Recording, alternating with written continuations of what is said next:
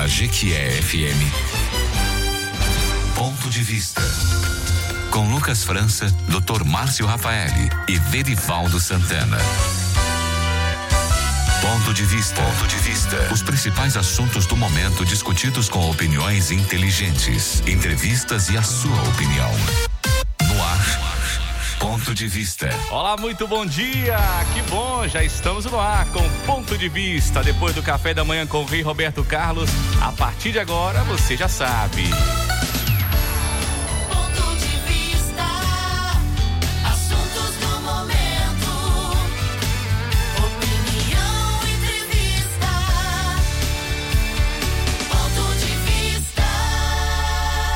Da coincidência, 8 horas e 8 minutos em Jequié.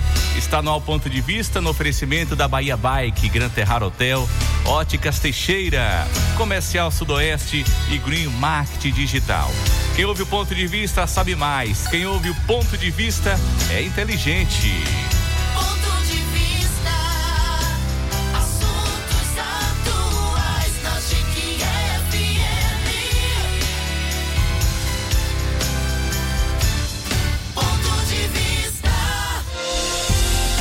Começa muito bem o ponto de vista de hoje, sábado, dia 14 de maio. Como tá passando depressa, né, gente? Muito rápido mesmo.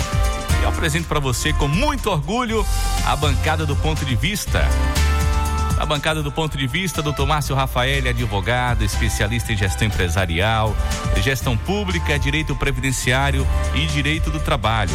E ao meu lado hoje, Verivaldo Santana, contador, especialista em gestão de custos e graduando em direito. Já tá já bem pertinho do homem, recebeu canudo e a gente comemorar a formatura. É, pode falar assim, Verivaldo? Comemorar é formatura que fala assim, é, colação de grau, como que é? Colação de grau. Colação de né? grau, isso, mesmo. Bom dia, Verivaldo. Bom dia, Lucas França. Bom dia aos nossos queridos ouvintes, também aos nossos convidados já aqui presentes, que daqui a pouquinho serão apresentados. Isso mesmo. E eu tô sentindo falta de alguém hoje. Você que vai explicar hoje a ausência dele, Verivaldo. Pois é. Então, mas é por uma boa causa, viu? É. Doutor Márcio Rafael não está fisicamente presente, mas o espírito dele está aqui, né? Verdade. Nos ajudando nessa energia positiva e com certeza hoje nós vamos fazer bonito para que ele possa ficar feliz. Isso mesmo. Mas ele tá onde hoje? Fala Ah, ele está num evento chamado Encontro de Casais com Cristo. Correto. né? Parabéns, doutor Márcio. Né? Que o senhor possa trazer essa energia na próxima semana Isso e a gente prosseguir aqui na unidade que a gente sempre tem feito aqui nesse programa. Com fé em Deus. Obrigado, Verivaldo Santana. Vamos lá. Quem ouve o ponto de vista sabe mais. Quem ouve o ponto de vista é inteligente. 8 horas e 9 minutos. E você participa. Anote o WhatsApp aí do ponto de vista. É o 988-461549. Fique à vontade. O ponto de vista é o programa de quem é bem informado e gosta de explorar pontos de vistas diferentes sobre um mesmo assunto. Vamos agora ao tema de hoje. Ponto de vista.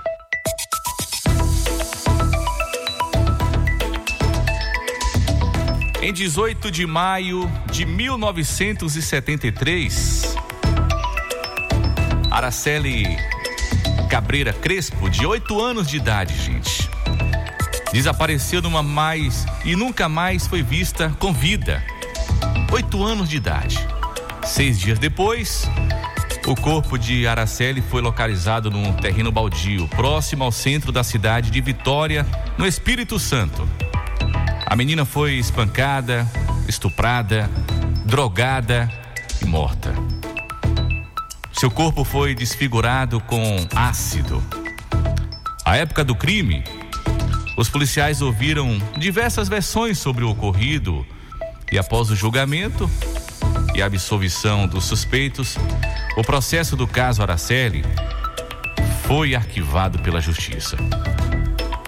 A morte de Araceli, no entanto, serviu de alerta para toda a sociedade brasileira, exibindo a realidade de violências cometidas contra crianças. Pela brutalidade e truculência, a data do assassinato de Araceli tornou-se um símbolo da luta contra essa violação de direitos humanos. Por isso que, no ano de 2000, o Brasil instituiu no dia 18 de maio como o Dia Nacional de Combate ao Abuso e à Exploração Sexual de Crianças e Adolescentes. É o tema do ponto de vista de hoje, o 18 de maio. Para tratar do tema de hoje, estamos recebendo aqui os convidados especiais. Apresento para você Endres Neto, músico e idealizador do Instituto Sublime Tarefa. Também nossa convidada especial, Luciene Ribeiro, presidente do Conselho Tutelar de Jequié. E o pastor Sandro, gestor da Proteção Social Especial e presidente do Conselho Municipal dos Direitos da Criança e do Adolescente. Verivaldo Santana, passa a palavra para você, claro, né? É, receber também os nossos convidados especiais. Que é um timaço, né? Eu tive a oportunidade de conversar com eles ali fora do ar. E realmente hoje nós temos muito né, o que explorar desse, trio maravilhoso. E vou começar aqui pelo pastor Sandro, que já tem cadeira cativa aqui nesse programa, ele sabe muito bem disso. Mas que antes da gente adentrar nos, nos, adentrar nos detalhes, é importante que a gente saiba, né? É, o que que é a faixa etária né, da criança, qual é a faixa etária do adolescente e como né, a, a sociedade, partindo da família, pode é, contribuir né, para o desenvolvimento adequado dessas crianças no seio da comunidade. Bom dia, Pastor Sandro. Bom dia, Verivaldo. Bom dia, Lucas França. Bom dia, né, Luciene, Endres, parceiros nessa rede de proteção e garantia de direito das crianças e adolescentes em nosso município de Jequié. Bom dia aos queridos ouvintes da 89 FM. É sempre um prazer nós estarmos aqui, né? E nessa manhã a gente traz um abraço da nossa secretária de Desenvolvimento Social, Patrícia Miranda. É, eu sou gestor da Proteção Social Especial da Secretaria de Desenvolvimento Social. O pe- O pessoal pergunta, pastor, qual é a sua função? Eu digo, o nome é grande. né? Mas a, a proteção social especial dentro da, da estrutura da política nacional de assistência social é aquela proteção, né, Luciene, que lida, infelizmente, com a violação de direito. Eu digo infelizmente porque um direito foi violado e a gente precisa agir. Eu costumo sempre dizer, Verivaldo, Lucas, em nossas reuniões de capacitação, treinamento e ajuste, que ninguém vai procurar algum equipamento, alguma unidade de serviço, alguma unidade pública da proteção social especial alegre. Ninguém vai alegre ao Conselho Tutelar. Ninguém vai alegre ao CREAS, né? Vai e precisa do equipamento e graças a Deus que existe o equipamento, existem as pessoas trabalhando nesses equipamentos, né? Justamente para entrar e intervir para que aquela violação de direito, né, seja punida e ela cesse, que é o mais importante. Enfim, mas a sua pergunta, né? É, nós precisamos entender que a, a, a primeira instituição responsável pela criança e pelo adolescente é a família. Às vezes as pessoas, e não vou entrar no método da questão, por porquê fazer juízo de valor, né, pensam que é o Estado, é o ente público. Não. A primeira grande instituição responsável pelo desenvolvimento saudável né, da criança e do adolescente é a família célula máter da sociedade. E sendo ela, então, né, responsável por isso, e você fez uma pergunta interessante, por conta de questões legais, né? Isso é importante você, como estudante do direito, futuro operador do direito, você sabe disso, né? Ah, tem que se ter recortes para se saber a abrangência da lei. Então, de 0 a 18 anos, né? Criança e adolescente. A gente sabe que aí, partindo para um estudo de desenvolvimento humano, a gente considera aí até os 21 anos de idade, como é o caso, nós temos socioeducandos no CREAS medidas socioeducativas, cumprindo medidas, alguns já estão com mais, né, de 18 anos de idade. Então assim, como é que pode contribuir? Como é que a família pode contribuir? Cuidando. Cuidando. É, é incrível como o ser humano, sendo um animal racional, né, né, é o único que abandona a sua cria. Né? A gente não vê no ecossistema, não vê né, no ambiente, no mundo animal, né, abando- a cria abandonada, né? A cria ela é cuidada, né, até poder seguir com a sua autonomia. E é no seio da família que a criança e o adolescente precisa encontrar esse amparo, essa proteção, precisa encontrar todo o suporte, todo o ambiente necessário para o seu desenvolvimento psíquico, para o seu desenvolvimento social, para o seu desenvolvimento enquanto humano, né, de um modo geral, né, o seu desenvolvimento educacional. Aí que o Estado, né, quando eu digo me refiro ao Estado, eu me refiro ao ente público, né, entra como parceiro. Eu vejo o ente público como um parceiro, né? Toda criança tem direito à saúde. Então nós temos o SUS, né? Toda direi toda criança tem direito à educação. Nós temos as políticas de educação, né? É, é, agora nem todos têm direito ao SUAS, né? Que é o Sistema Único de Assistência Social. O SUAS é para aquelas pessoas que estão atravessando alguma vulnerabilidade social. Então assim, é, no âmbito municipal, para as pessoas entenderem, nós temos os CRAS, né, que é o Centro de Referência e Assistência Social, que é a porta de entrada para o serviço de assistência social. Nós temos o serviço de convivência e fortalecimento de vínculos, né, que aliás é, é, voltou a funcionar agora por esse momento pandêmico. o- os serviços estavam suspensos, mas agora a Secretaria de Desenvolvimento Social do nosso município retoma as atividades do serviço de convivência e fortalecimento de vínculo, que também tem um, um- um papel imprescindível enquanto ente público no desenvolvimento dessa criança, do adolescente, né? fortalecer os seus vínculos comunitários, os seus vínculos sociais, os seus vínculos familiares. Em, em suma, né? Então, assim, a primeira responsabilidade da família. Nós, na proteção especial, a gente sempre fala isso. Eu tenho certeza que Luciene, lá no Conselho Tutelar, sempre em suas oitivas, né? Os conselheiros também estão alertando aos familiares sobre isso. E isso não é uma responsabilidade somente humana, não é uma responsabilidade somente social, é uma responsabilidade legal. Existe um dever legal, né? Existe um dispositivo legal, né? Aonde a família ela é responsável. Ela precisa dar conta dessa criança e desse adolescente, contando com o Estado, com o ente público, como parceiros, contando, né, com organismos da sociedade civil, né, com organizações da sociedade civil, como igrejas, clubes, associações, né, como Sublime Tarefa, que está aqui hoje representado, conta com essas com essas com esses equipamentos da sociedade civil como parceiros. Eu gosto de deixar isso muito claro, né? E, e como pastor, né, eu sempre falo isso na igreja. A responsabilidade da educação é dos pais. A igreja enquanto uma organização da sociedade civil é parceira, né? Um Sublime Tarefa é parceiro. Outras instituições, inúmeras instituições que nós temos na cidade, né, são parceiros. A escola é uma parceira, a unidade de saúde é uma parceira, o CRAS é um parceiro, mas a responsabilidade é da família. É, outra coisa, é, nossa, é tão, tão maravilhoso, né? Ouvir o pastor Sandro, porque ele, além da eloquência, é um homem que tem muito conhecimento, né? Muito E- obrigado pelo carinho.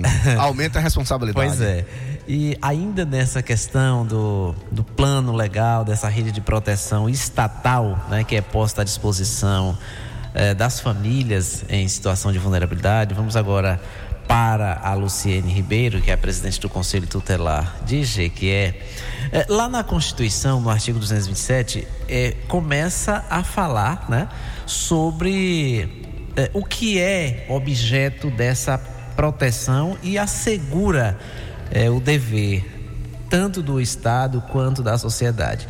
Até agora, né, inclusive o Conselho Tutelar é parte dessa, desses recursos que o Estado coloca à disposição da comunidade. Mas não é só isso, né? E nós vamos explorar um pouco mais que é a questão da família, né, como bem disse o pastor, a sociedade, e aí esse programa cumpre também esse papel ao trazer essa discussão, o próprio Estado, através do CMDCA, do Conselho Tutelar, ah, enfim, para que com absoluta prioridade cuide dos direitos dessas crianças e adolescentes, qual seja o direito à vida, à saúde, à alimentação, à educação, o lazer, porque as pessoas acham que criança não é para ficar brincando porque vira vagabundo, né? Profissionalização é importante porque a juventude está inserida nesse contexto, então já tem que se preparar o ambiente, né? Mas aí eu perguntaria para a Luciene, né? É, como disse o pastor, que ninguém procura o CMDCA sem que não esteja passando por algum desafio. Eu acredito que o Conselho Tutelar deve ir nessa mesma toada. Né? Bom dia, Luciene. É, qual o seu papel né, como presidente e representante de um órgão tão importante como o Conselho Tutelar nessa rede de proteção social? Bom, Bom dia, Verivaldo. Bom dia, Lucas França e aos demais presentes aqui. Também quero dar os bom dia aos ouvintes né, da FM de que é 87,7.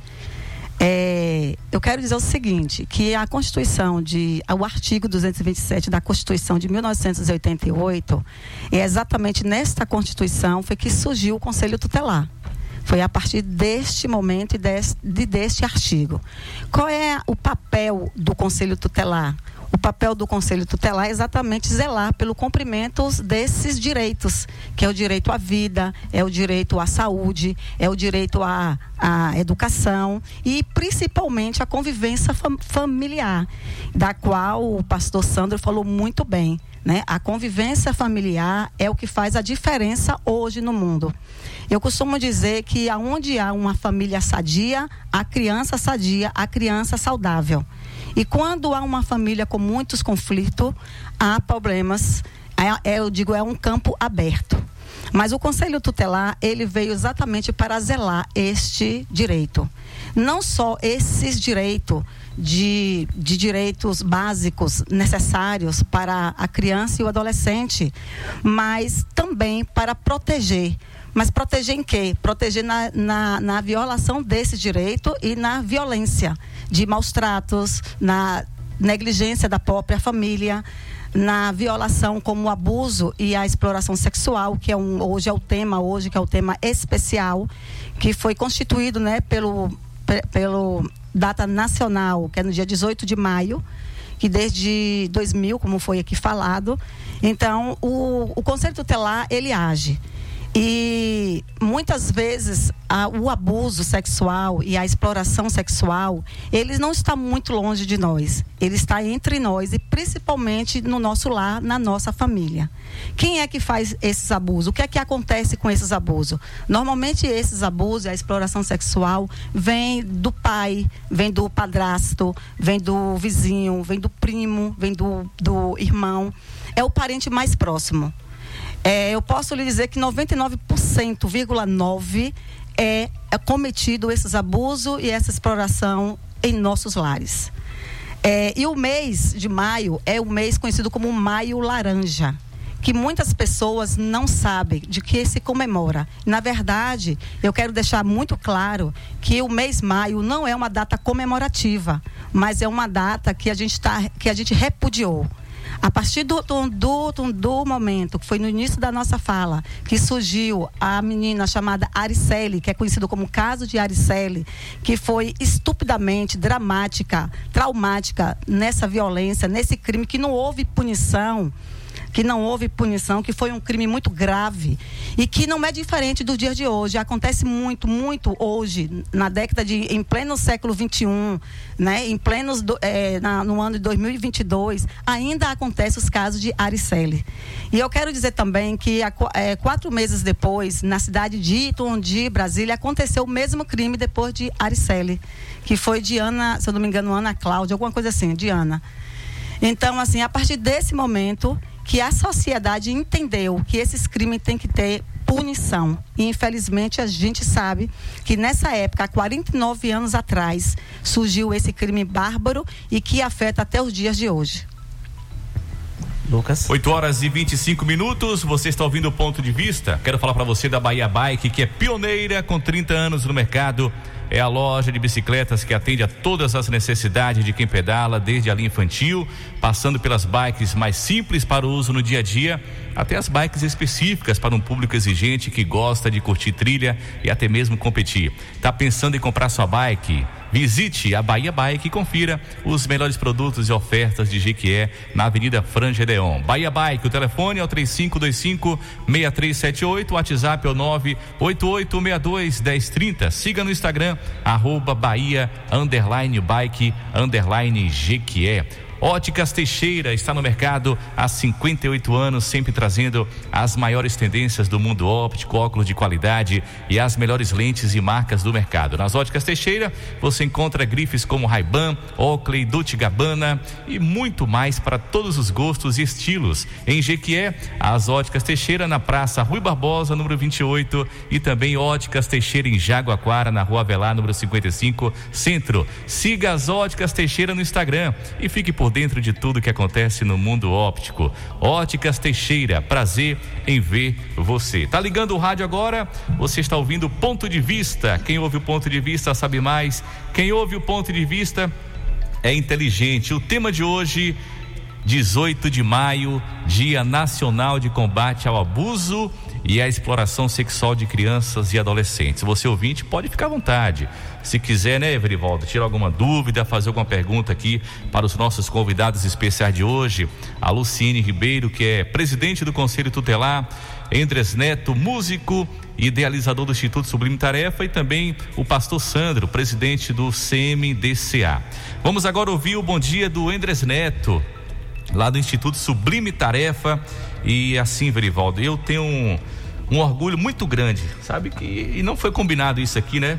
É, você jogou a bola para mim e agora eu vou ouvir o, o Endres Neto. Não foi combinado isso, mas que bom que aconteceu isso, porque eu tenho um orgulho muito grande de apresentar o Endres Neto. O Endres Neto, eu tive a oportunidade quando estava nascendo o, o Sublime Tarefa aqui em Jequié, eu morava em São Paulo e Neto foi lá em São Paulo fazer umas pesquisas, conhecer vários, eh, várias ONGs lá em São Paulo e ele ficou hospedado lá eh, no meu apartamento lá em São Paulo, né? Foi um momento muito especial mesmo. E o Andrés Neto ele ele ele ele preza a qualidade. Neto não faz nada por fazer, né? Meia boca, né? Porque a gente percebe que tem muita gente que faz muita coisa, mas faz meia boca e não tem resultado. Né? O Andrés Neto não, ele prima pela excelência e pela qualidade, com esse lindo trabalho que muita gente de Jequié precisa conhecer e precisa ajudar também. O Instituto Sublime Tarefa que existe lá no bairro do quilômetro 3. Andrés Neto, que alegria receber você aqui no Ponto de Vista e hoje com um tema muito especial e, claro, de muita relevância que você vem construindo e vem ajudando muitas crianças, muitas famílias na ação lá no quilômetro 3. Bom dia, Neto. É, bom dia a todos, né? Principalmente todos os ouvintes que interagem com a gente nesse momento. É, bom dia, Lucas, né? Luciene, que representa o Conselho Telar, pastor Sandro, que representa o CMDCA, e Verivaldo. É, nós estamos felizes em, estar, em estarmos aqui, né? Para interagir, para compartilhar nesse momento tão especial e único, né?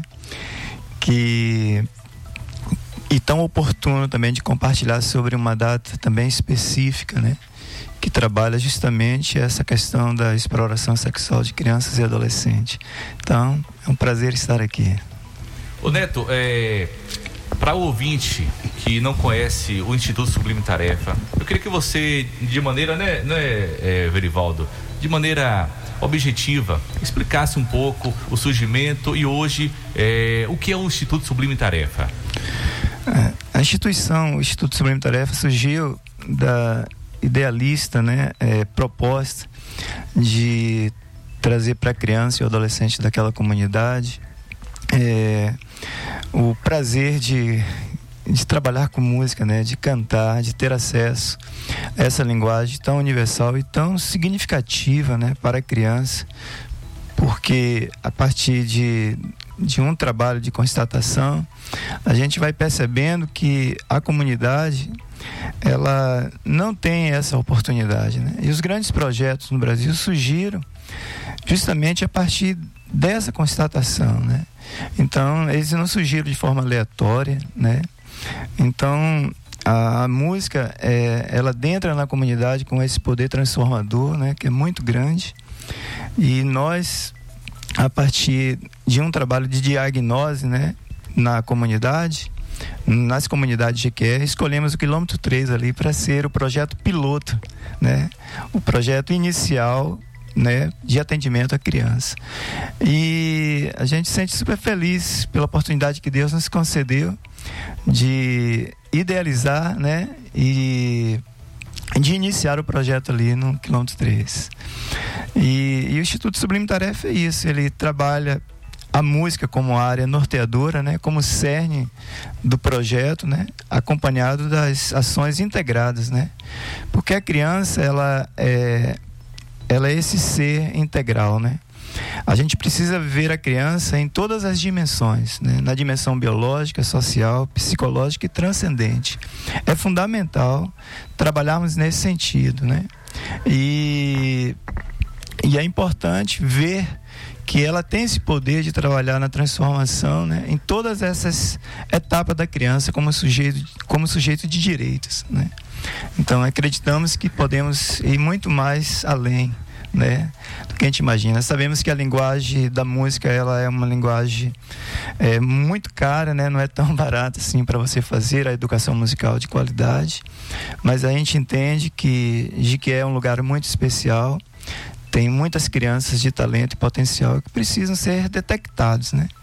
Para a partir do momento oportunar a elas, né, a oportunidade de crescer, né, musicalmente, como cidadão do bem, enfim. São tantas coisas boas que podem acrescentar a vida delas, né? Que não tem como é, é uma dimensão muito ampla, não tem como aqui, né? Mas a partir das ações, da vivência no dia a dia, eu acredito que muitos frutos surgirão aqui em Jiquié, não somente no quilômetro 3, mas como em outras comunidades também, porque tem potencial. É tão bacana quando a gente descobre talentos assim, entendeu? Que não tiveram oportunidade de ter um contato com um instrumento, com uma música. E quando tem aquela vivência que começa a cantar, a gente percebe que aquele talento começa a florar e a gente vê que a criança começa a melhorar no comportamento, na disciplina, na coordenação motora, sabe, em todas as áreas, porque a música ela tem isso, ela tem essas qualidades que permite a criança crescer e desenvolver. É sem dúvida um investimento que vale a pena. Eu falo sempre assim, que se a sociedade investir na criança nessa questão, nessa área, eu tenho certeza que vamos evitar uma série de danos assim para a criança. E certamente elas se tornarão cidadãos do bem, sabe? Porque o primeiro passo não é formar o músico. Nenhum projeto trabalha visando formar o músico, mas primeiro formar o cidadão do bem. Essa é a proposta de todas as instituições, não somente na linguagem musical, como em outras áreas, né? Em outras ações. Verivaldo Santana.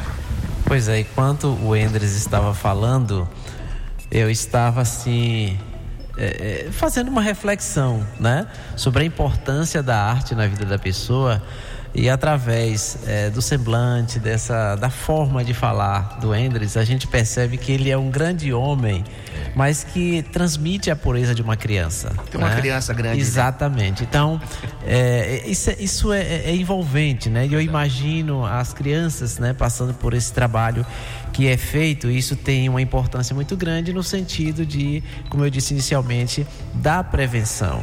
E seguindo esse passo da prevenção, né, eu perguntaria mais uma vez para a Luciene o que que é mito e o que que é verdade, né? Quando é, é, as crianças relatam algumas alguns acontecimentos, né, na sua vida que caracterize violação dos seus direitos, conforme a gente já mencionou alguns deles aqui. Pronto.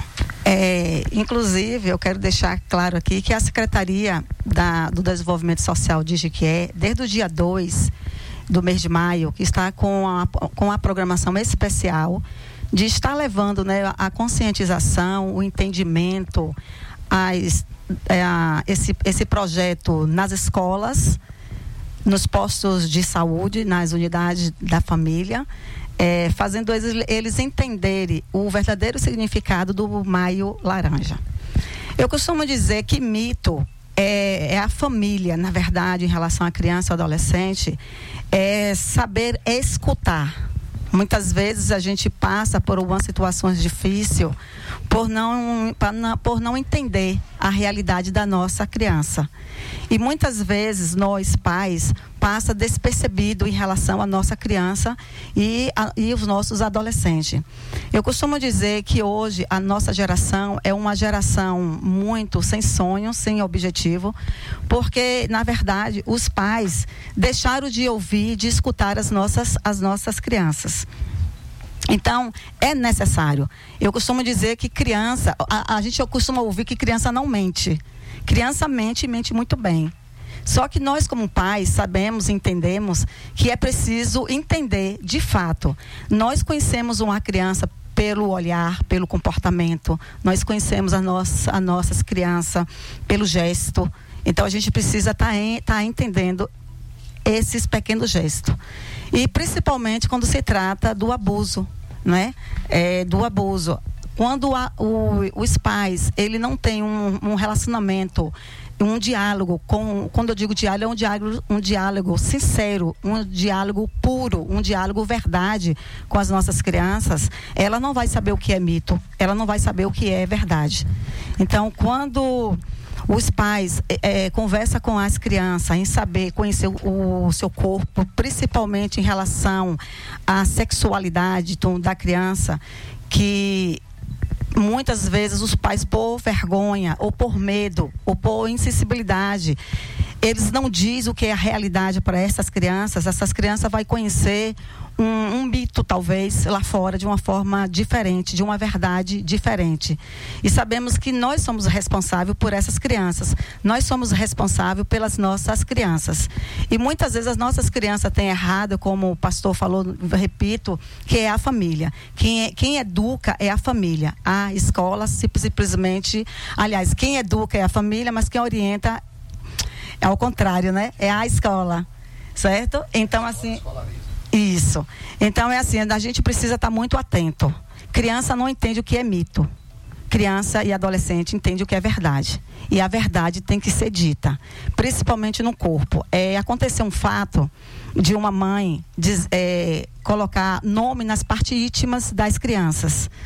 Né? E esses dias eu tive num colégio aqui em Jiqué semana passada que foi maravilhoso. Eu falei para 120 crianças 20, é, 120 crianças e foi um momento especial, talvez um dos melhores momentos da minha vida, que eu nunca vi tantas perguntas, dispararam tantas perguntas que para mim sair deu problema. E na hora que eu falava assim, ó, tô indo embora, que aí vai ser a última, a última resposta, a última pergunta, as crianças gritaram, não, não, não, fica mais tempo.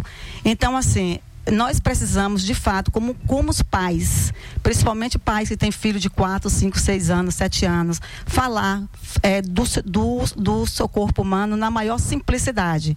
É, vagina não é biscoito. Muitas pessoas dizem assim, como é o nome disso aqui? É biscoito, e não é. Certa vez uma, uma, uma mãe, uma criança de 4 anos, virou para a mãe e falou assim, mãe, fulano de tal é, beijou meu biscoito pegou no meu biscoito. E a mãe ingênua não, não percebeu de imediato. Ela, quando ela percebeu, foi alguns dias depois. Então, nós, mãe, nós, pai, precisamos entender que o corpo humano ele tem nome e a criança tem por obrigação e dever de conhecer né, o seu corpo. Então, a gente conhece muitas histórias nesse sentido. Então, o que eu peço aqui hoje é que não existe mitos. A verdade, ela tem que ser prevalecida sempre. 8 horas e 39 minutos. Você pode participar do ponto de vista de hoje pelo nosso WhatsApp 988461549 pode é, enviar sua pergunta. A sua participação é muito importante. Quero falar para você do Gran Terrar Hotel. Conheça o Gran Terrar Hotel, sem dúvida, o melhor hotel de Jequié região. Suítes de alto padrão, conforto e muita elegância. No Gran Terrar Hotel, o seu evento torna especial. Temos um espaço moderno e climatizado. Gran Terrar Hotel, sinta-se em casa. Verivaldo Santana, tem saúde financeira hoje? Tem. Vamos lá? Vamos lá. Cuide bem do seu dinheiro. No ponto de vista Saúde Financeira. Com Verivaldo Santana.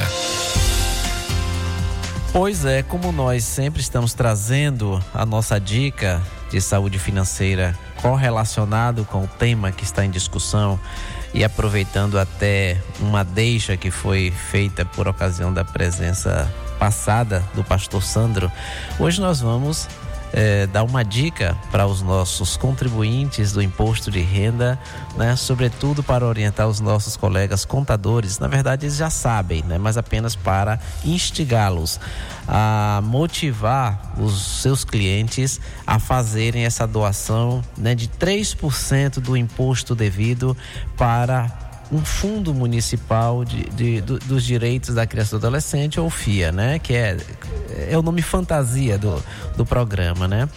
E isso é importante, Lucas, porque muitas vezes não é que as pessoas não gostam de doar, o brasileiro ele tem esse espírito de solidariedade, mas é que é, di- diante né, da, da, da falta de, de retribuição do poder público por aquilo que a sociedade investe através do pagamento dos tributos, é que algumas pessoas, elas naquele momento que está fazendo o imposto de renda, é um momento de tensão, de chateação por parte do contribuinte.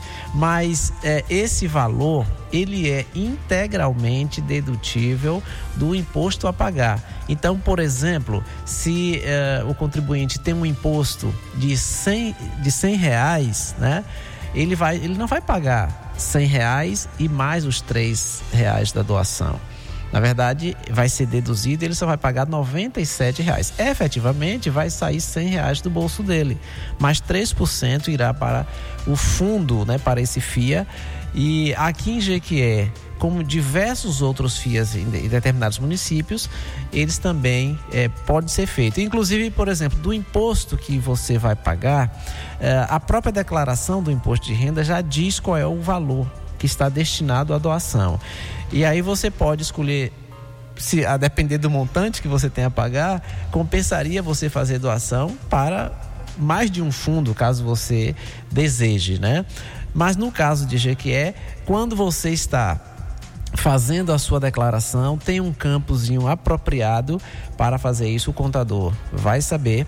E aí ele vai clicar lá no campo também apropriado, já vai estar vendo o valor a ser eh, da contribuição, naturalmente, e basta ele digitar aquele valor integral ou parcialmente e adicionar outros FIAs eh, sucessivamente. Então, é importante que seja feita essa doação.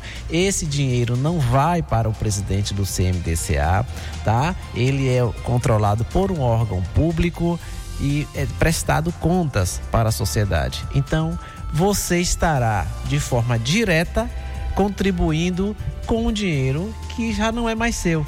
É um dinheiro do Estado, mas que seu gesto vai fazer a grande diferença. Cuide bem do seu dinheiro. No ponto de vista Saúde Financeira. Com Verivaldo Santana. Você está ouvindo Ponto de Vista. Conheça o Gran Terrar Hotel, sem dúvida o melhor hotel de Jequié e região. Suítes de alto padrão, conforto e elegância. E agora no Gran Terrara, à sua disposição, uma moderna academia, espaço gourmet e uma linda piscina para você relaxar. No Gran Terrar Hotel, o seu evento torna especial. Temos um espaço moderno e climatizado. Gran Terrar Hotel. Sinta-se em casa. Avenida Rio Branco, ao lado do terminal rodoviário de Jequié. Reservas 3528 9250. Gran Terrara Hotel. 89,7. Jequié FM. Ei, comercial Sudoeste, você sabe, aqui tem tudo você precisa. Tudo para o marceneiro e o carpinteiro, para o pedreiro, encanador e eletricista. EPIs, ferragens e ferramentas com a qualidade que você conhece. Tudo pra marcenaria tem no comercial Sudoeste. Procurou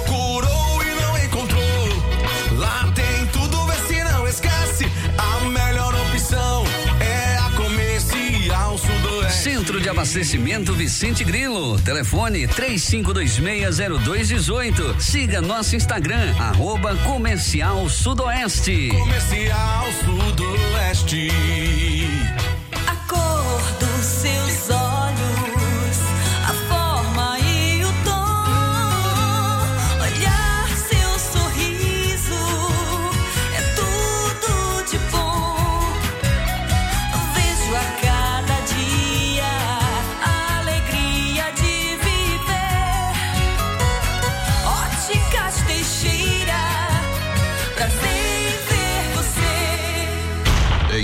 Lugar. só dá Jequié FM.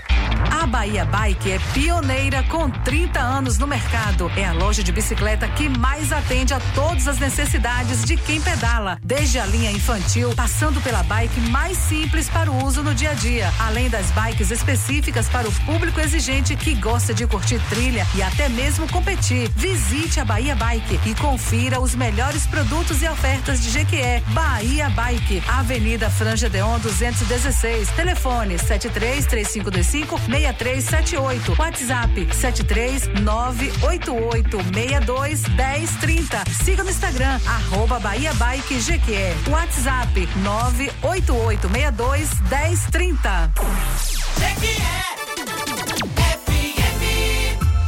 Você está ouvindo Ponto de Vista. Agora faltando 13 minutos para as 9, passa muito rápido. Você está ouvindo o ponto de vista hoje com um tema muito especial. O ponto de vista hoje, o tema 18 de maio, né? É, 18 de maio, dia D, Dia Nacional do Combate ao Abuso e à Exploração Sexual contra Crianças e Adolescentes.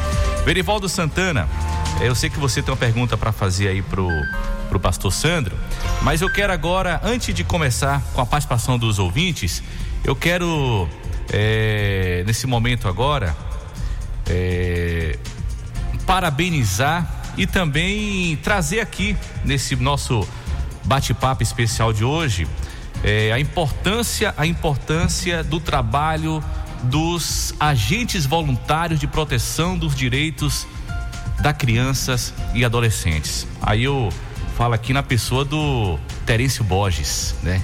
Que tem um trabalho incrível em nossa cidade, não é de, não é de ontem nem de hoje. Terêncio, Terêncio tem uma história é, junto com a época do Valdec, né? Sim, de Valdec, Valdec não é isso, né? Santos. Que não, que não é de hoje.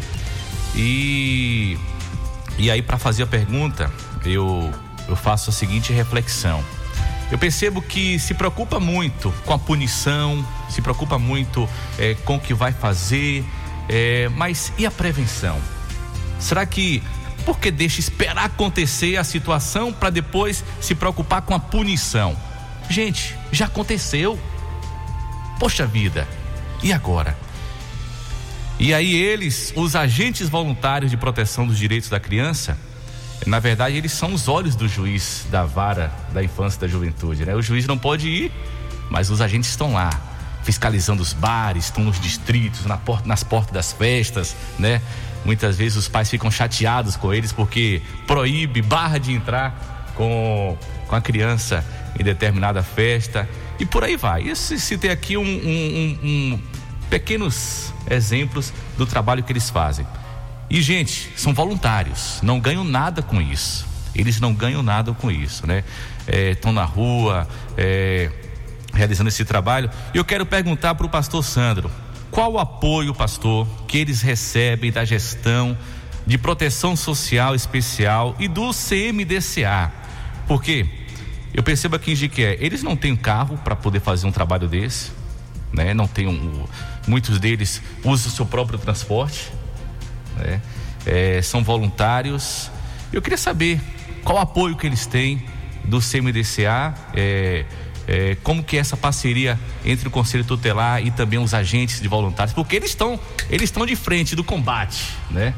Eles estão de frente ali do combate. Eu queria saber de vocês, Pastor Sandro. Boa provocação, Lucas. É, Antes de responder, mandar um abraço aí a toda a equipe da Secretaria de Desenvolvimento Social, né, que diuturnamente, né, diuturnamente tem lidado com as questões em defesa não somente da política para criança e adolescente, mas do SUAS de um modo geral, né? Vai os abraços, eu costumo dizer que não são colegas, são amigos de trabalho, né? Todos se sintam abraçados agora e representados. É, eu gostaria também externar um convite, fazer um convite. A gente estava falando, né, da responsabilidade da família, do Estado e da sociedade como um todo. A primeira igreja batista de Jiquié, bem aqui no centro da cidade, na, na rua Dom Pedro, esse final de semana está com um trabalho bom, maravilhoso para a família. Né, está com uma palestrante aí da cidade de Santo Antônio de Jesus, ela é psicopedagoga, conheci, conheço ela muito bem, né? Vai estar falando sobre família, sobre criança, sobre adolescente. Então, né? Trago aí o convite em nome do pastor Adel Santa Cruz, que é o pastor da Primeira Igreja Batista, né? Para hoje à noite, amanhã pela manhã e amanhã à noite, né? Existe essa programação especial aí na Primeira Igreja Batista. E já emendo o convite, eu sei que você vai fazer, mas eu já emendo no dia 18, na próxima quarta-feira, às 19h30, né? Na Primeira Igreja Batista, o coral do Instituto Sublime Tarefa, em função da campanha 18 de maio, vai estar com a bela apresentação. Mas a secretaria também, né, juntamente com o Conselho Tutelar e toda a rede, o CMDCA, nos dias 17 e 18 estaremos na praça, aqui no final da tarde, né, com uma programação especial em função, né, da campanha. E eu gostaria de deixar em destaque a palavra dessa campanha. A palavra é prevenção. Quando o Lucas coloca né? Sobre já aconteceu o problema. Quando acontece o problema é triste, é aquilo que eu falei, né? Quando acontece o problema, acontece a violação de direito, acontece o crime, aí entra a proteção social especial. E precisa entrar, né? Mas um, um, o grande objetivo, a grande ênfase da campanha 18 de maio é a prevenção. Porque o que nós queremos é prevenir. O que nós desejamos é evitar o crime. Porque depois desse crime de abuso ou exploração sexual acontecida com a criança e do adolescente, os traumas que ficam na vida dessa criança e desse adolescente são irreparáveis. Então, assim, o nosso desejo é a prevenção. Aliás, é que às vezes a gente não entende. Aí Verivaldo entende muito bem disso que eu vou falar, acerca da filosofia da, jurídica. Então, assim, o objetivo da lei, Lucas, não é punir, é prevenir. Então, assim, nós temos uma lei que proíbe o homicídio. Então, o, o objetivo não é prender o homicida. O, obje, o objetivo é preservar a vida. Né? Então, assim, a gente precisa olhar para, o, para, o, para, para a nossa legislação com esse objetivo de prevenção. Então a campanha 18 de maio é uma campanha preventiva. É, em relação às agências de proteção, é, é, eu não tive ainda esse contato com o Terêncio, acho que faltou oportunidade pra gente, até porque eu assumi o CMDCA em janeiro desse ano. Mas eu tenho um carinho muito especial ao falar sobre os agentes de proteção, né? Anteriormente conhecidos como é, comissários de menor, né? Acho que é da nossa época aí, né? Quem tem mais de 40 já sabe. Por que eu tenho esse carinho?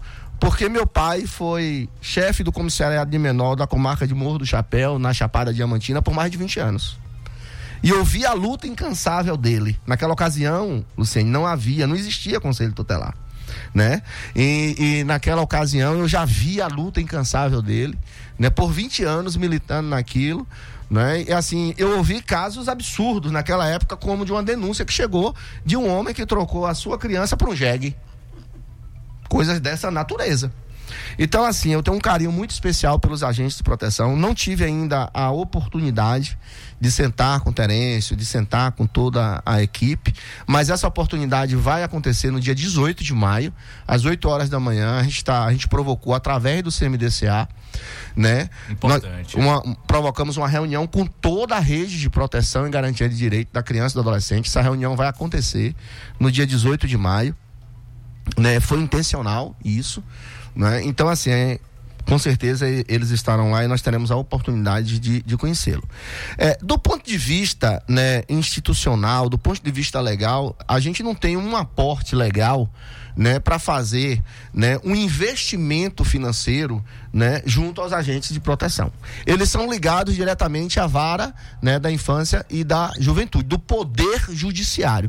Então não existe ainda um, um, um, um aporte legal, um contrato, um termo, um convênio, um convênio, exato, muito obrigado, Verivaldo, um convênio, né, entre o município de Jequié e os agentes de proteção para que nós possamos dispensar recurso público. Nós sabemos que recursos públicos, eles são dispensados e quando a gente fala recurso, a gente é na, na amplidão da sua palavra mesmo. Não é só financeiro, não é só econômico, mas é humano, é material e nós não podemos dispensar recursos públicos sem um convênio, sem um termo de fomento. Então, assim, o município não tem essa parceria econômica financeira né, com o, o, os agentes de proteção, justamente pela ausência desse dispositivo legal. Todavia, com certeza, a, através dessa reunião né, com a rede, nós vamos fazer essa aproximação, porque a rede ela precisa, ela necessita né, estar junta. Quando a gente fala de rede, né, e eu fico aborrecidíssimo, Verivaldo, quando diz, a rede é furada, a rede de saúde é furada, a rede do SUS é furada. É furada porque tu furou, abençoado. Não fure. Cumpra o seu papel.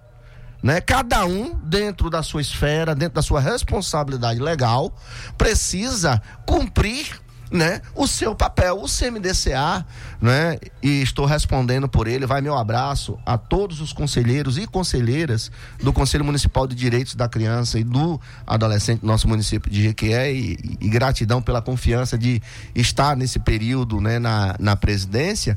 Né, o Conselho Tutelar, ele tem, o Conselho, o, o CMDCA tem essa função de fiscalizar e promover a política pública, né, para o nosso município. Então, assim, a gente sempre está junto. A gente está se reunindo, a gente está trabalhando, a gente está discutindo. Então, assim, a, a, o CMDCA, então, tem essa responsabilidade de fomentar o fortalecimento, né? De o fortalecimento desta rede. Então, assim, cada um dentro do seu espaço, precisa cumprir o seu papel. Se a rede está furada, porque infelizmente aquela pessoa que está naquele lugar, naquele ponto da rede, não está cumprindo, né, o seu papel. Então, não sei se eu consegui responder aí, Lucas, a, a sua pergunta. Esse, existe, a gente sabe que existe um fundo, né? Que é para ser usado para, para a proteção. Aqui em Jiquê, esse fundo. É, é, é o fundo existe, está organizado, já? está legalizado, tudo certinho. O fundo da infância e da adolescência em nosso município, ele é gerido pela secretária de Desenvolvimento Social, né? Por Patrícia, e por uma servidora pública do quadro efetivo do município, que é Marinalva né? Que é Marinalva, que é a gestora junto com a secretária. As duas assinam pelo fundo. O CMDCA tem a obrigação legal de fiscalizar, né? É, a, a, o uso, né? Desse Entendi. recurso. Entendi. Lucas França, vamos ao ouvinte? Vamos lá, 988-46-1549. Muitas mensagens escritas aqui parabenizando o programa de hoje. Programação top. Aqui foi o, o Barreto Filho. Obrigado, Barreto. Tá ouvindo a programação de hoje. Vamos lá ao primeiro áudio aqui. Bom dia, Lucas França. Bom dia, bancada de excelência. Eu pergunto. Será que algumas mães, no desejo de ver sua filhinha adulta, pinta, veste como adulta, será que não estão expondo essa criança à maldade dos tarados desequilibrados que não respeitam a idade da criança? Um abraço e um bom dia. Passa a palavra para Luciene, presidente do Conselho Tutelar. Antes de responder a, a pergunta do ouvinte, eu quero também é, parabenizar na pessoa de, de Terêncio, que é um homem exemplar com o seu trabalho. Ele faz realmente o que ele gosta, gosta tanto que é voluntário. Então, eu quero dizer para a sociedade, para a comunidade de Queense e região, que ah, o trabalho que Terêncio faz é bem diferente do Conselho Tutelar. O Conselho Tutelar, ele trabalha com direito, fazer cumprir é, os direitos da criança e do adolescente. O trabalho de Terência é um trabalho bonito, é um trabalho de prevenção, aonde ele está ali protegendo a criança e o adolescente em festas, em bares, porque esse é o trabalho, né? Exatamente como o locutor Lucas falou, é o, é o olhar do juiz, é o olhar da juíza. Então, as nossas crianças hoje, os nossos adolescentes hoje, muitas vezes eles fogem de casa, dizendo até desculpa para os próprios pais, dizendo que vai em tal lugar, mas na verdade desvia esse caminho para uma festa, para, um, para uma boate. E na verdade, quando os pais pensam que eles estão em certos lugares, estão em certas boates, em certos bares, festejando, bebendo. E nós sabemos que tem uma, uma, uma, uma, uma data específica para o, o ser humano começar a beber a bebida alcoólica, né? Então, criança não pode beber bebida alcoólica. Adolescente também não não. Então é esse papel de prevenção que Terêncio faz para que a comunidade, principalmente o estabelecimento de bar, porque se caso o, os agentes de proteção realmente conectar a isso, quem vai responder é o estabelecimento do bar. Então, o estabelecimento do bar pode estar aí é, recebendo uma multa, ser chamado pelo juiz, enfim. Respondendo aí agora a pergunta do, do ouvinte. Valdemir Gomes, nosso Valdemir. ouvinte assíduo, para quem nós Pronto. mandamos um abraço. Vai lá, Luciene. Vamos lá. Então, assim, é, nós vivemos hoje um tempo bem diferenciado, um tempo difícil. É, eu acredito que há tempo para tudo. A própria Bíblia diz lá no livro de Eclesiastes 3 que há tempo para tudo. Eu acredito que criança, ela tem que viver o lado criança. Há fase para tudo. A fase do, do nascer, a fase do engatear, a fase do caminhar, a fase da, da adolescente, da criança em si, que tem é de 0 a 7 anos, né? Tem a fase da pré-adolescência e a, e a fase da adolescência, né? Então há tempo para tudo. Quando eu digo há tempo para tudo, tem realmente mães, não, não é querendo assim, a gente tem que respeitar, né? Se a criança aos 6, 7 anos começa a usar um batom vermelho, que eu acho que não combina muito bem, né? Isso é, isso é uma opção minha de Luciane Ribeiro que não é não não precisa tanta essa extravagância porque realmente chama a atenção. E não combina. Uma criança de seis anos que eu já vi realmente uma criança com os lábios vermelhos de, de chamar a atenção. Não chama só a atenção do homem mas chama também a atenção da mulher. Nós sabemos que o homem é o homem por si só pela natureza ele é um predador. Ele é um predador. O homem ele não foi educado, né, para se comportar diante. Ele é um homem predador. Ele quer satisfazer a sua carne. Ele quer ter esse prazer. E dependendo da, da educação sexual que este homem teve, ele não vai medir esforço. Ele não vai medir esforço. Então, eu creio que há tempo para tudo. Se uma mãe tem a sua filha que, que exibe o corpo da filha, como eu, eu, eu vi há um dia desse, em um certo bairro, uma criança de 6, 7 anos, a gente foi passando com o carro do Conselho Tutelar, e uma criança dançando aquelas músicas até o chão, com um shortzinho bem curtinho, desenhando todo o seu bumbum, que essa é a realidade. Eu estou falando assim, bem no, no, no popular, numa palavra bem vontade. chula, para que a população todas entenda. Entendeu? Então ali chamou a atenção. Se chamou a atenção ao meu olhar, imagine a de um homem que ele é predador. Então eu acredito que a gente deve sim se comportar corretamente, entendeu? Eu acho que o pai e a mãe têm que se comportar corretamente com os seus filhos, e mesmo porque o pai e a mãe é, é a referência. Nós somos a referência pa, para os nossos filhos, nós somos os imitadores dos, dos nossos filhos. Se queremos uns um filho sadio, um filho educado, um filho bom, que venha desde a gestação da mãe. Eu digo desde a gestação. A educação do filho é desde a gestação. É dar carinho, é falar com o feto, é falar com o embrião, é falar com, com o feto que está ali em desenvolvimento na barriga. Então, essa é a diferença. E a educação sexual na família faz a diferença. Quando a criança tem essa educação sexual na família, a criança ela vai entender o que é abuso, ela vai entender o que é o significado da exploração sexual porque a mãe e o pai ele vai explicar para a filha e para o filho como é o toque. Existe o toque saudável e o toque que é abusivo. E muitas dessas crianças, infelizmente, não têm essa educação sexual dentro de casa, não tem educação sexual dentro da sala de aula. E eu quero também só relatar um caso falando sobre educação eh, sexual também é, aqui em, em Jiqué, há uns três anos atrás, eu, eu acredito, uma professora que, por sinal, muito sábia, eu não vou estar dizendo aqui o nome dela, mas já parabenizando se ela estiver ouvindo, é, ela dando aula de sexualidade na sala de aula. E de acordo que a aula foi fluindo, a criança no fundo da sala começou a retrair o corpo, retraiu tanto, retraiu tanto que chamou a atenção daquela professora. Ao terminar o ensino de, de- da aula, ela chegou até essa criança e na verdade a adolescente e perguntou foi que houve. E, e houve uma resistência muito grande com essa adolescente. Mas a professora com a sua sabedoria ela conseguiu é, ter essa confiança dessa adolescente e que ela relatou o fato que estava sendo abusada desde os seis anos de idade. Essa adolescente na época tinha 12 anos né? Então foram sete anos de abuso pelo pai infelizmente, né? E, e a gente, o, qual é o papel do conselho nesse momento? É tirar a adolescente da, ira, da área de risco, que é do agressor. Imediatamente o conselho tomou pai, correu contra o tempo e tirou essa adolescente da área do agressor e levou o caso para DEAN. Enfim, e logo a gente caminhou essa, essa adolescente para área, para para psicologia, para poder, né? Porque isso afeta, como o pastor falou, que o abuso realmente é grave e a, e a consequência é muito grande. Então, o Conselho Tutelar tem esse dever e obrigação de encaminhar né, essa, essa, esse adolescente para o CRES, que lá tem uma equipe também maravilhosa. E, enfim, e no decorrer do, do caso, essa criança, esse adolescente acabou ficando grávida do pai.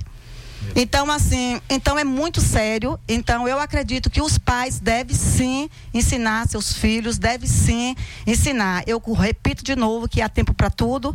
Ela daqui, a criança, ela deve andar como criança, normal. Né? Não precisa sua vestimenta sexual chamando e exibindo. É um mito, é, mas tem que tem que é, tem que ensinar. Se for vestir uma roupa ligada ao, ao, corpo, que ensine a sua criança. E qualquer toque abusivo, que essa criança corra para o pai, corra para a mãe e fale. E, não me, e, não, e, que essa criança não, não, não, não tenha medo.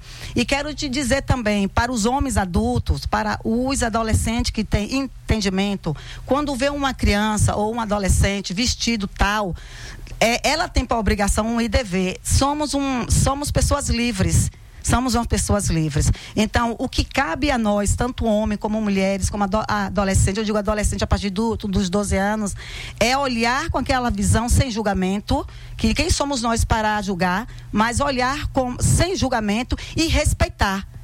E respeitar a, a opinião do outro, respeitar a opção do outro. Então, eu acho que o segredo aqui é respeitar o outro. Lucas, é tão importante a gente estar tá falando sobre assuntos dessa natureza e tenho certeza que a partir desse relato da Luciene, muitas pessoas até se chocam, né? E deve ter tido náusea nesse momento. Mas é, além, para além disso, nós precisamos também falar sobre esperança. E nesse contexto da esperança é que entra o projeto Sublime Tarefa, né? E eu pediria ao Andres que nos relatasse né, algum caso específico de resgate, é, de prevenção da, das crianças envolvidas em projetos como esse, porque muitas vezes quando se fala, ah, o projeto trabalha a arte musical da criança, mas se restringe só a isso, Enders? De maneira nenhuma. O trabalho é muito abrangente, vai além do que a gente possa imaginar, né? O próprio Ayrton Senna, eu gosto de uma frase do Ayrton Senna, que eu acho que é uma, uma frase célebre, né? Que ele fala que toda mudança que desejamos efetuar é pela criança que se deve começar, né?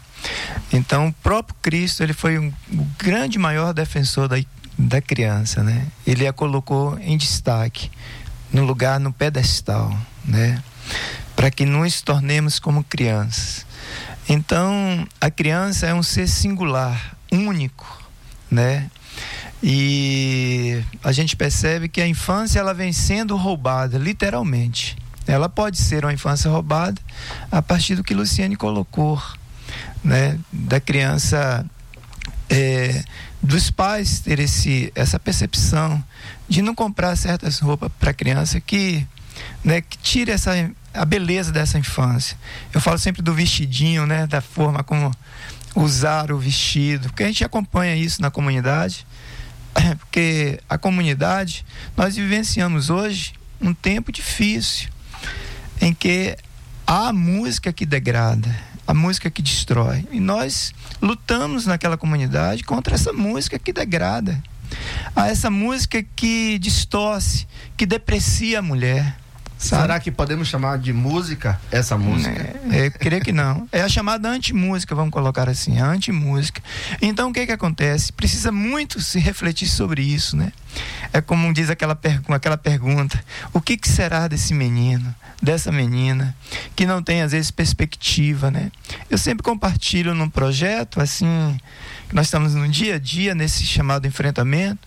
Eu passo sempre para as meninas, para as meninas assim, que o homem, no geral, é, não olha a menina com esse olhar, o olhar da infância, olha como uma pessoa adulta. Mas depende muito da maneira como ela veste, como ela se comporta, entendendo? Eu busco muito situar, é, pontuar isso para a menina ter cuidado, sabe? Na maneira de, de se vestir, né? A música que incentiva essa sensualidade, essa sexualidade que domina, né? O nosso, o nosso ambiente, né? Então a criança ela é atingida. Então lá no projeto a gente trabalha a prevenção a partir dessa dessa educação musical, né? A ideia é antecipar o mal, é chegar antes dos aliciadores. E eu creio que a partir da boa música, da música feita com uma temática que tem em suas implicações os valores, os princípios morais, éticos.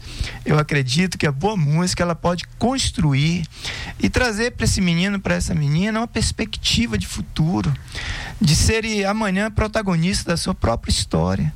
Um projeto na comunidade existe para isso, né? E que é extremamente desafiador, né? Estar na comunidade, porque quando você chega ali na comunidade, há muitas demandas, né, pastor?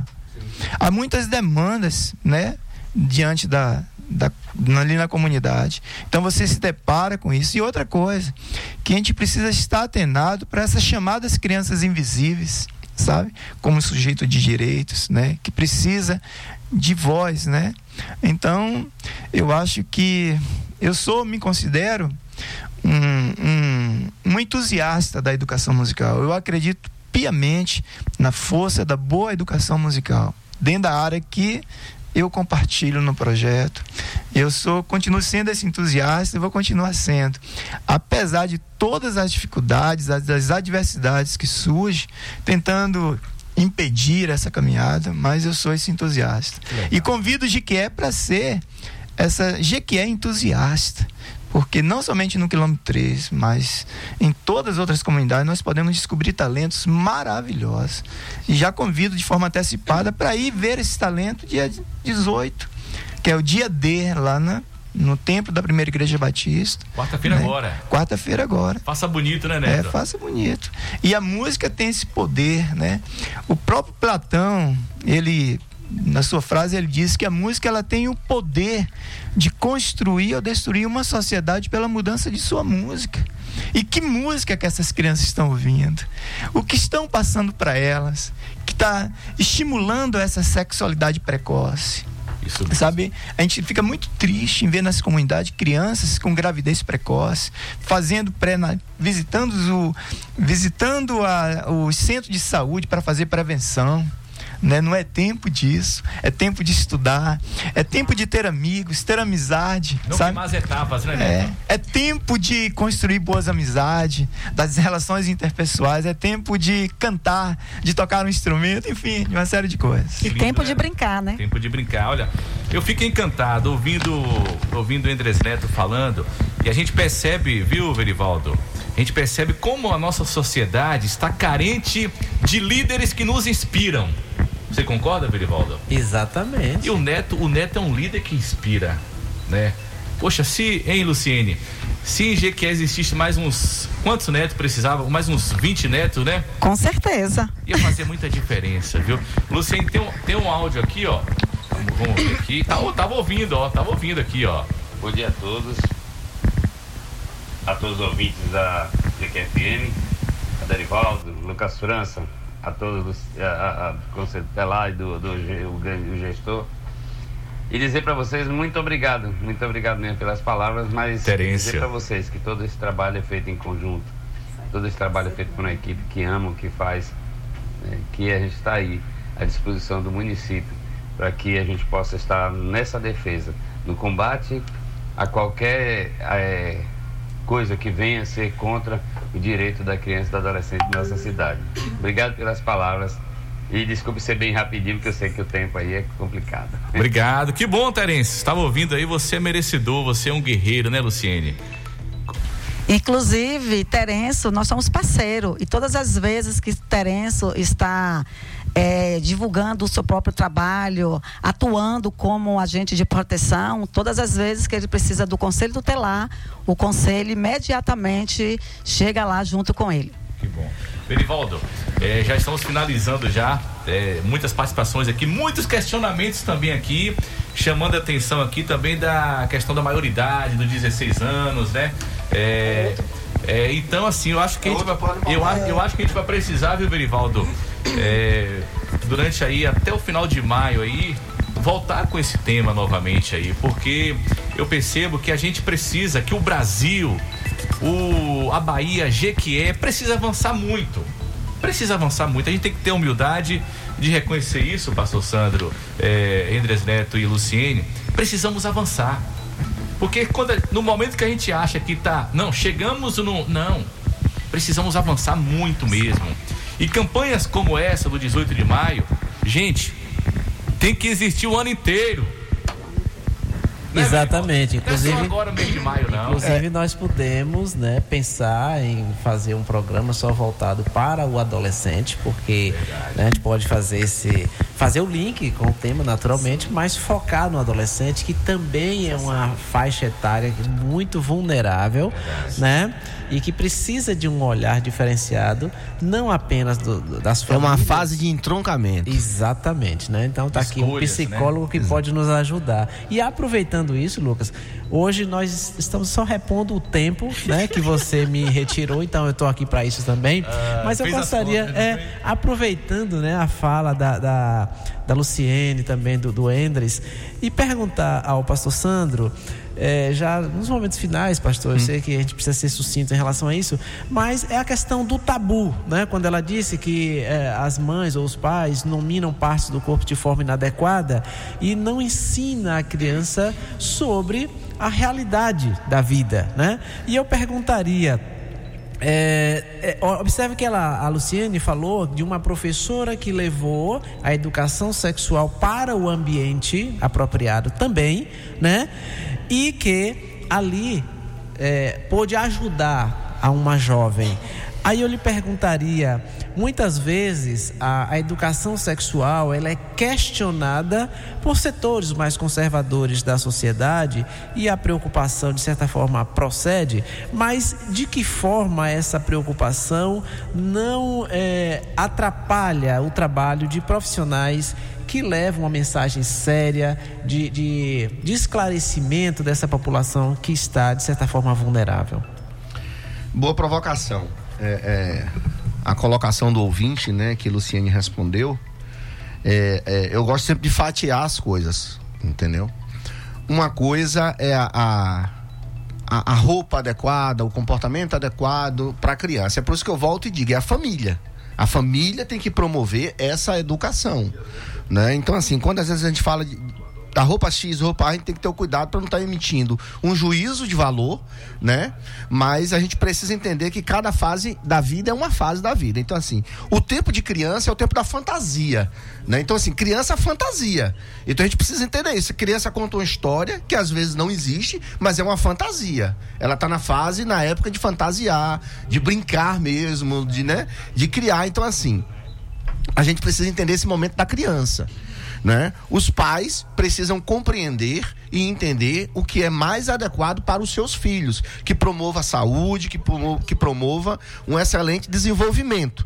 Então, assim, eu não vou entrar no detalhe da roupa porque eu não quero emitir juízo de valor, mas eu entendo que na fase da criança, né, deve haver né, um, um- um- vestuário adequado para esse momento. Então, isso é uma coisa. Outra coisa que o ouvinte colocou é: será que essas roupas não despertam, né? Essas pessoas, eu não lembro mais o termo que ele usou, os homens, né? Veja bem, né? E isso não é justificativa para abuso. Isso não explica abuso. Porque o corpo, seja ele masculino ou feminino, ele não é propriedade de ninguém. Não é porque uma criança, porque um adolescente, porque uma mulher está com a sua roupa expondo mais o seu corpo, e não estou aqui, registro, emitindo juízo de valor, que dá direito ao homem de querer possuir isso, porque o corpo feminino é propriedade da mulher. É propriedade dela. Então o corpo feminino não está numa exposição de mercado, de feira, né, para ser comercializado. Então a mulher ela veste a roupa que ela entender que tem que vestir, e isso não dá direito a um sujeito machista né? Porque nós estamos numa sociedade ainda machista, infelizmente essa é a realidade, e o preconceito está na sociedade e é refletido através das instituições da sociedade, como pastor não poderia deixar de registrar, de registrar isso, porque às vezes as pessoas dizem, ah, porque a religião cristã, a igreja cristã, seja ela católica, seja ela protestante, é preconceituosa. Não, preconceituosa é a sociedade. Agora, as mesmas pessoas preconceituosas que estão na sociedade estão dentro da, das organizações da sociedade civil. Então, ponto. Agora, isso não dá direito, isso é um absurdo. Abusador tem que ser preso. Aí, outro aspecto: o abusador está no âmbito de confiança da família. Quase que sempre. O abusador não é um estranho à família. Luciane trouxe um caso de um pai que engravidou. A gente tem casos desse no CREA. O Conselho Tutelar sabe disso. No CREAS está acompanhando, cuidando. Né? Então, assim, o abusador está no âmbito da família. Então, esse pensamento de que porque uma criança, um adolescente ou mulher se veste desta forma, está induzindo. Isso é um absurdo. Isso não cabe mais hoje. Uma fala dessa natureza não cabe mais hoje. Então, meu querido ouvinte, não me queira mal, mas como psicólogo, como pastor, como gestor da proteção social especial, como trabalhador do SUAS, que hoje eu me orgulho muito, né, ouvir um negócio desse e ficar calado. Não cabe. Ainda mais no programa de tamanha audiência. Então, assim, é, proteger a criança é responsabilidade, sim, da família. Graças a Deus, em nosso município, como disse, não sei se foi Endres ou foi o próprio Lucas, né, nós somos agraciados em nosso município né, por inúmeras instituições que prestam serviço, um trabalho de excelência, né? A criança e o adolescente. O município, por sua vez, enquanto ente público, também tem feito o seu papel. Né? É, como eu disse, né? não existe um dispositivo legal para nós investirmos né, recursos nos agentes de proteção. Mas existe uma obrigação legal de nós investirmos no Conselho Tutelar. O Conselho Tutelar do município de Jiquié, né? E isso é legal, né? O, o, o prefeito não está fazendo nenhum favor, ele está cumprindo a lei. Então o que eu ressalto aqui é o cumprimento da lei. O que deve ser valorizado e louvado é o cumprimento da lei.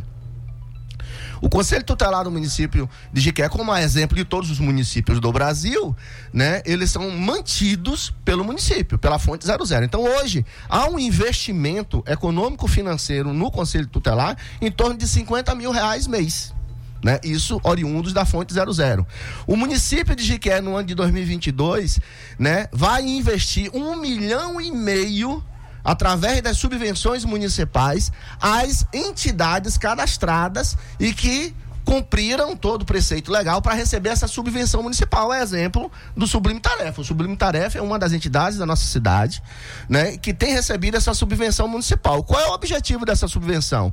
É o município comprar um serviço que ele não oferece diretamente. Então está oferecendo de forma indireta. Então assim, né, a, a, a o município de Jiquié, a, a gestão municipal né, está cumprindo a lei. A questão da, da subvenção municipal, as entidades da cidade, ao longo do ano de 2022, receberão em torno de um milhão e meio. É, vale lembrar, né, uma frase aqui, já estou encerrando, Lucas França. Aqui a gente tem um problema. Você, você, não me provoque também, não, porque senão a gente não vai, não vai parar esse debate aqui, hoje, viu? É Sobre seguinte... essas subvenções aí, eu acho, eu acho muito. É, tinha, que, tinha que ser dividido a, a fatia do bolo igual. Tem, tem instituições ganhando muito mais do que Mas aí, aí aí a instituição precisa ir à Câmara dos Vereadores, porque é. são os vereadores que fazem essa indicação. Concordo. Né? Então, assim. Mas aí eu não vou dar ousadia a, a Lucas agora, não, porque senão a gente não termina não esse termina, programa. Mas hoje. o que eu quero dizer é o seguinte: a, o ponto de vista, assim, ou aumenta o tempo ou diminui a qualidade, meu irmão. Aí você resolve o que você quer fazer. Eu adorei ver o pastor bravo. né? Quando ele tá bravo, ele produz. É, mas assim, para finalizar, né? Temos aquela célebre frase né? É, Andres falou da de Ayrton Senna, temos a de Rui Barbosa, né? Educa criança para não um adulto. E a Bíblia Sagrada nos fala que nós devemos ensinar a criança o caminho que deve andar. Verdade. Como religioso, muitas vezes os religiosos têm uma interpretação equivocada desse texto. Aí pensa, ensina a criança o caminho que deve andar. Aí pensa apenas no, no quesito religioso. Ah, não, tem que ensinar a criança a Bíblia, para quando ela crescer, ser fiel à Bíblia. Não, gente, na cultura judaica, ensinar a criança é ensinar moral, é ensinar ética, é ensinar valores, é ensinar. É tudo! É ensinar a criança a ser humano. A Bíblia Sagrada é o livro mais humano que existe. Né? A Bíblia Sagrada é o livro mais humano que existe. Ao estudar a Bíblia, ao ler a Bíblia, ao trazer os princípios da Bíblia para minha vida, eu me torno, eu tenho a obrigação de me tornar um ser humano exemplar. Né? Tanto, i- tanto é que Jesus Cristo se fez homem. E aí eu preciso lembrar de um outro teólogo brasileiro. Olha para Jesus que nós vamos ver Deus como é. E olhe para Jesus que nós vamos ver os homens como eles devem ser.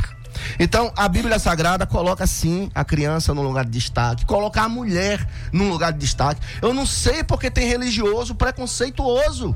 Não sei, mas aí já, já é outra outra história, outra discussão. Então vamos à prevenção, né? E vai meu abraço aí a todos da secretaria. Nós temos os equipamentos, eu falei do CRAS do Serviço de Convivência, que é da proteção básica, que tem esse objetivo preventivo e de fortalecimento de vínculos comunitários e familiares, sociais, enfim. Mas nós também temos os equipamentos da proteção social especial que lida com a violação de direito. Valeu, pastor. Aí nós temos o CREAS, o Conselho Tutelar, nós temos o abrigo, enfim, para cuidar, né?